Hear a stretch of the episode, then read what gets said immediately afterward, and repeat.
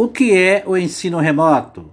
Regime de aula que a aprendizagem se processa mediante o acesso do estudante aos conteúdos e atividades impressas através de recursos virtuais.